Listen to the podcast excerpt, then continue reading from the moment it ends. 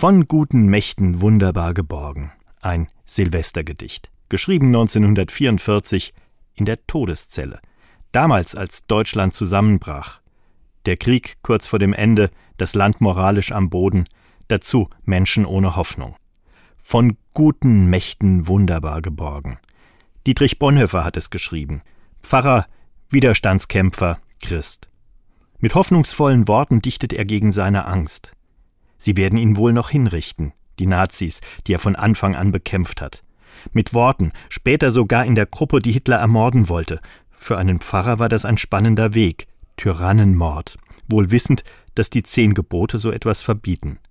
Als das Attentat fehlschlägt, im Juli 44, rechnet er mit seiner Hinrichtung. Von guten Mächten wunderbar geborgen, erwarten wir getrost, was kommen mag.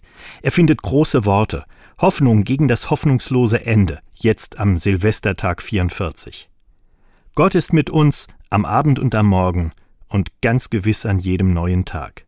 Bonhoeffer lässt seine Hoffnung ausstrahlen auf alle, die an Silvester Angst haben vor dem, was kommt, wo das neue Jahr mehr Risiken als Chancen zu haben scheint, wo wir nicht wissen, wie viel Frieden, Wohlstand, wie viel Freiheit wir haben werden. Von guten Mächten wunderbar geborgen, erwarten wir getrost, was kommen mag. Der Mann in der Todeszelle setzt den Zukunftsängsten Grenzen.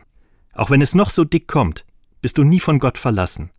Für Bonhoeffer eine geradezu unglaubliche Lebenskraft, die seither ansteckend wirkt. Von guten Mächten wunderbar geborgen. Das wünsche ich Ihnen für das kommende Jahr 2024.